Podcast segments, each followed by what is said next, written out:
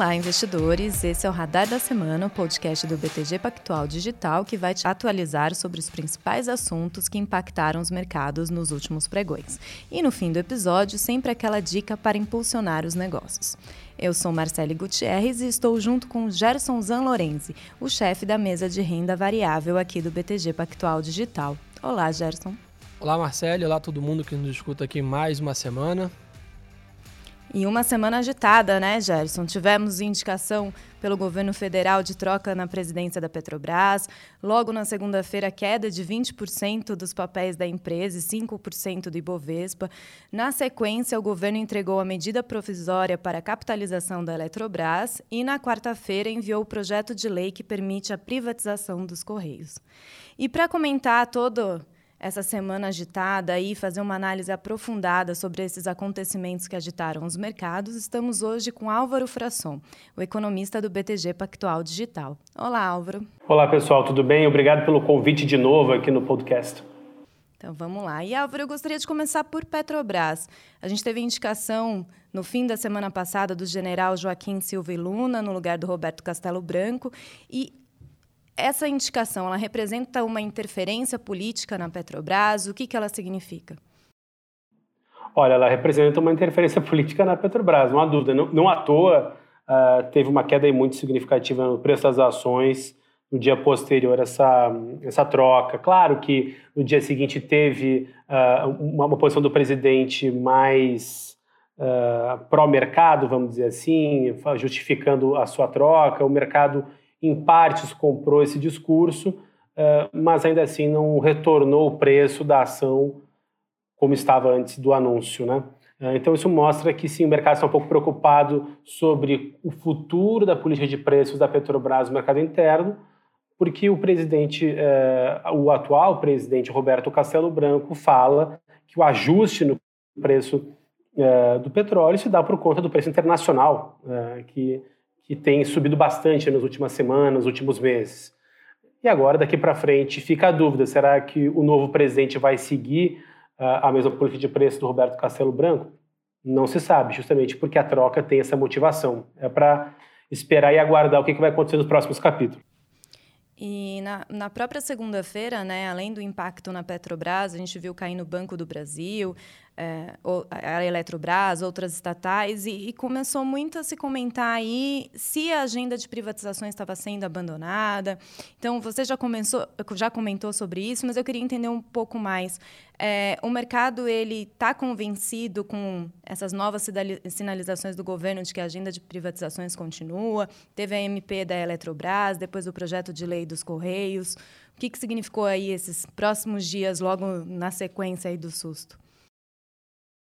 Pois é, eu acho que o mercado, ao longo do, do tempo do governo Jair Bolsonaro, viu que a agenda de privatização não seria tão intensa quanto era anunciado desde o início do governo. Né? Vai lembrar que o ministro Paulo Guedes, na, na campanha lá em 2018, falava né, que existia um trilhão de reais em ativos para ser privatizados no Brasil. O ponto é que, até agora, nenhum grande ativo conseguiu ser privatizado com, com sucesso. Tanto é que a, a, a, assessora da Eletrobras não é uma privatização, é uma capitalização. Né? Vai ser feito um aumento de capital, claro que vai ser 100% feito pelo setor privado para diluir a participação do governo, mas ainda assim vai ter uma golden share, ou seja, aquela ação especial que, olha, eu posso ter aqui opiniões é, diferentes e, e, com isso posso acionar essa ação dourada é, para poder fazer valer a minha vontade. Então, mostra que não é uma, uma privatização, sim uma capitalização. E os Correios, por mais que seja um, um ativo interessante e, e, que é muito benéfico para a economia brasileira fazer esse tipo de movimento, essa quebra do monopólio, está longe de ser um dos principais ativos que pudesse ter uma, uma arrecadação grande para ter algum tipo de ajuda à política fiscal brasileira a, política de privatizações ela já estava sendo abandonada, acho que pós-Covid, é, abandonada de vez, é, a gente pode falar assim, o que pode ter alguma coisa é concessões e é, aumentos de, de essa capitalização da Eletrobras ou uma outra coisa pontual com ativos menores como os Correios. E Gerson, eu queria entender essa mudança, essa indicação aí do novo presidente da Petrobras. Isso impacta o desempenho da companhia de alguma forma? Ou na segunda-feira a queda forte das ações foi mais um evento que causou um estresse pontual? O que, que significa? Então, basicamente, o movimento que a gente viu segunda-feira foi um movimento que nós chamamos de, de ruído ou quebra de, vamos dizer assim, de expectativa. É, uma empresa, né, naturalmente, ela tem uma das suas deveria ser uma das suas principais missões é buscar lucro, né? buscar retorno aos seus acionistas. E, naturalmente, o movimento visto na segunda-feira, na sexta-feira ali em relação ao presidente, levantou né, essa dúvida se a Petrobras estaria com outras é, missões ou com outras funções que não seriam né, gerar resultado aos seus acionistas. Mas o que a gente percebeu, né, o movimento de queda que a gente acompanhou é, nessa semana, ele é muito mais com uma é, perspectiva ou alguma quebra né, de, expectativa do que realmente né, concretizada alguma notícia ruim em relação aos passos da companhia, como você perguntou muito bem. Então, acho que tanto que o mercado na segunda-feira, né, depois na, no pregão seguinte, recuperou 10%, né, a gente até viu hoje no começo da manhã. É, Nessa quinta-feira o mercado continuando, né, tentando recuperar mais um pedaço. Então acho que é, o que não dá para ainda cravar, vamos dizer assim, se a Petrobras mudou totalmente de, de, de estratégia, se a parte de desalavancagem, redução da dívida, é, foco né, no pré-sal etc., vão deixar de existir, que era a grande bandeira né, do Castelo Branco. Mas, sem dúvida, coloca né, em xeque ou adiciona uma boa pitada de dúvida em relação a, a, aos próximos passos da companhia e o mercado, naturalmente, que estava com expectativa alta, pune né, as ações e retoma, vamos dizer assim, o marco de alguns, é, algumas casas atrás, vamos dizer assim. Né? E na quarta-feira a gente teve o balanço também, né, da Petrobras, o último, é, é o último do, da gestão do Castelo Branco, um lucro bilionário, distribuição de dividendos.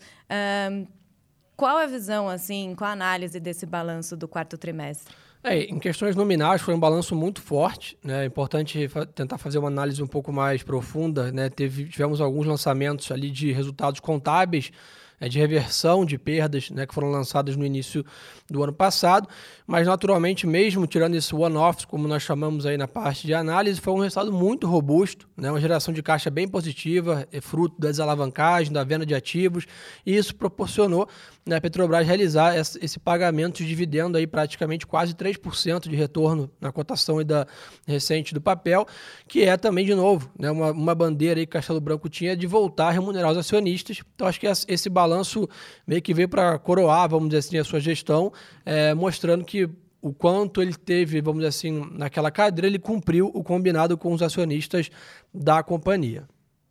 E já que a gente já entrou aí no âmbito das empresas, falou um pouco do balanço da Petrobras, eu queria entender com, com você aí, Gerson, a SMP de capitalização, como o Álvaro falou, da Eletrobras, qual é o impacto na, na companhia? A gente viu até o research aqui falando que se a privatização acontecer, o preço-alvo da Eletrobras é de R$ 75,00, bem superior ao atual, que é R$ 35,00.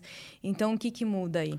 Bem, o que muda, né, além da, da companhia, né, pela sua, vamos dizer assim, essência, ganhar mais autonomia ou ter mais governança e, e uma linha mais focada no resultado para o acionista, teremos uma capitalização, ou seja, uma entrada de recurso significativo na companhia, o que poderia, né, eventualmente servir de, de arma ou de arsenal para novos investimentos, etc., mas o principal ponto que anima o mercado é isso, né? A companhia, né, na teoria, teria mais independência para focar nos interesses reais né, de, de, de, resultado, e é o que leva o nosso research a ficar mais otimista é, com a ação, vendo um upside tão relevante assim em relação a isso. E Álvaro, é, mais um assunto aí que está movimentando o mercado é a PEC emergencial, né? Durante toda a semana ela seria votada na, na deveria ser votada na quinta-feira, vai ser adiada ou não. É, queria entender com você qual a importância dessa PEC, o que, que ela significa.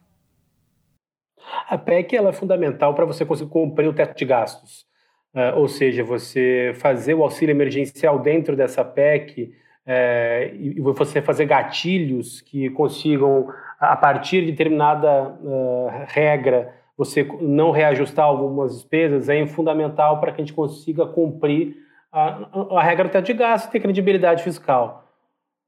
Portanto, o que está acontecendo com o mercado agora, nos últimos dias, estressando a curva de juros, é, em consequência do desmembramento da PEC emergencial, que é o que está acontecendo hoje, tanto no Senado quanto na Câmara dos Deputados. Há um movimento muito forte para retirar o auxílio emergencial dentro da PEC emergencial, o que economicamente é um problema, porque você desvincula uh, o auxílio emergencial aos gatilhos. E uma vez você é, tirando a, o auxílio emergencial dentro dessa PEC, você enfraquece o debate sobre os gatilhos. Ou seja, você enfraquece a capacidade fiscal da PEC emergencial.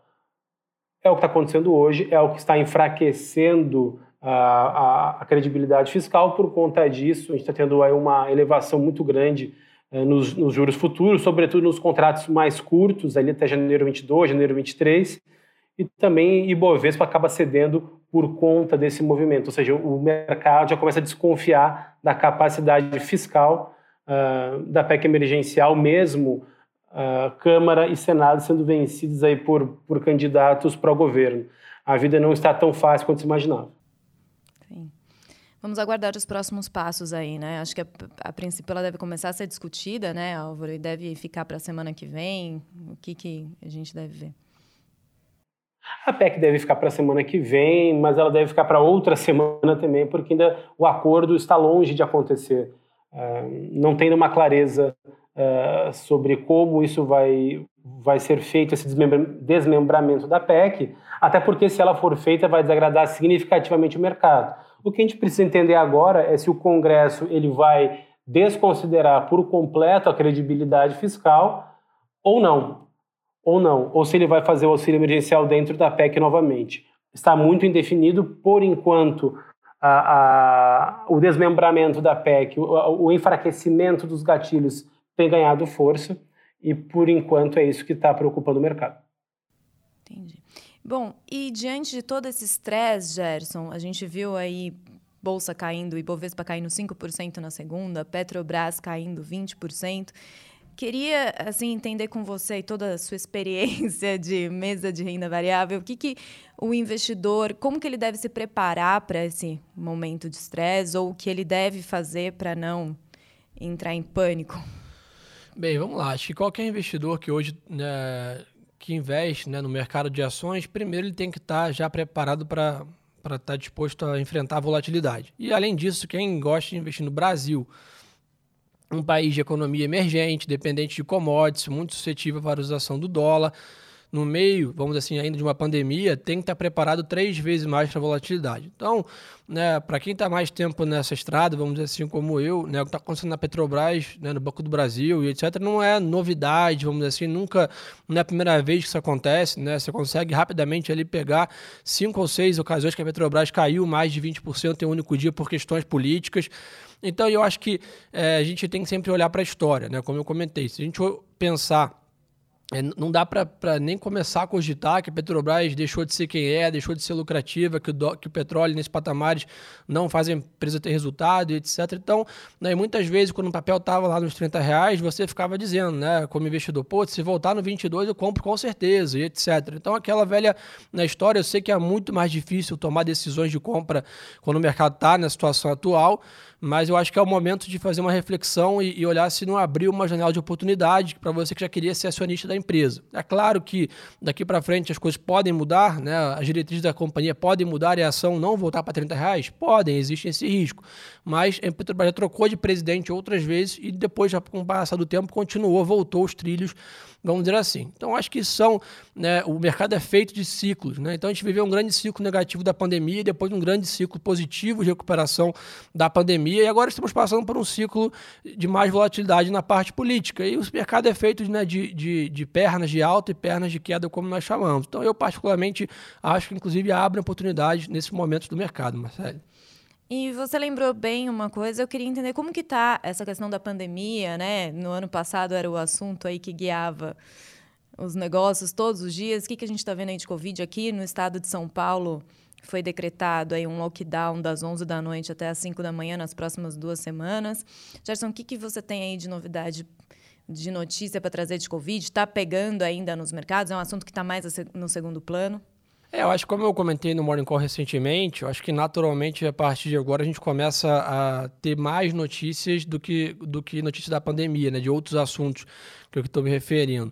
Mas a gente consegue perceber que o Brasil ainda fica nessa, nessa, nesse cabo de guerra, né, entre lockdowns, restrições, enquanto o programa da vacina avança. A gente tem notícias positivas a cada dia em relação a isso, de novas vacinas, novas licitações, etc. Então, provavelmente, nos próximos 30, 45 dias, o Brasil deve inverter bem essa curva em relação de casos de infectados e né, vacinados. E até lá a gente vê São Paulo aumentando restrição na madrugada, a gente viu Belo Horizonte também. E aí o, o Brasil vai ficar naturalmente nesse desse freio e acelera até que a gente consolide o cronograma de vacinação. Mas olhando o mundo afora, Estados Unidos, Reino Unido, Israel estão bem avançados e a vacina tem se mostrado é, bem eficaz. Então acho que é uma questão de tempo para a gente superar e dar um overcome nessa questão.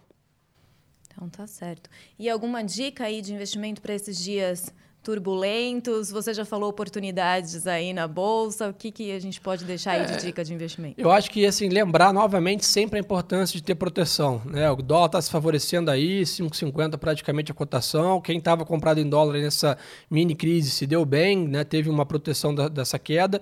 Então acho que às vezes cada crise que aparece, seja mais é, longa ou de curtíssimo prazo, nos relembra da importância da proteção. Então eu ficaria de olho para ver se o portfólio está bem balanceado e como eu já comentei, comprar comprar, né, ou pensar em entrar em alguns ativos que estão descontados aí com esses ruídos. Então tá certo. Bom, esse foi o nosso pequeno resumo aí da semana para te atualizar aí dos últimos acontecimentos. Queria agradecer o Álvaro novamente aqui por trazer essa visão aí do mercado. Obrigada, Álvaro. Valeu, gente. Muito obrigado e até a próxima. Gerson, quer acrescentar alguma coisa? Dar um tchau para o pessoal? Não, pessoal, acho que falamos bem, né? Uma semana intensa na parte política e, pelo que tudo indica, o Álvaro comentou bem, as próximas semanas não vão ser diferentes. Então vamos aproveitar aí o final de semana para é, buscar conteúdo, rever os relatórios aí do Research que o Álvaro participa, escutar os nossos podcasts aqui, Morning Calls, porque como vocês sabem muito bem que eu sempre falo, o melhor ativo é sempre a boa informação. Obrigado.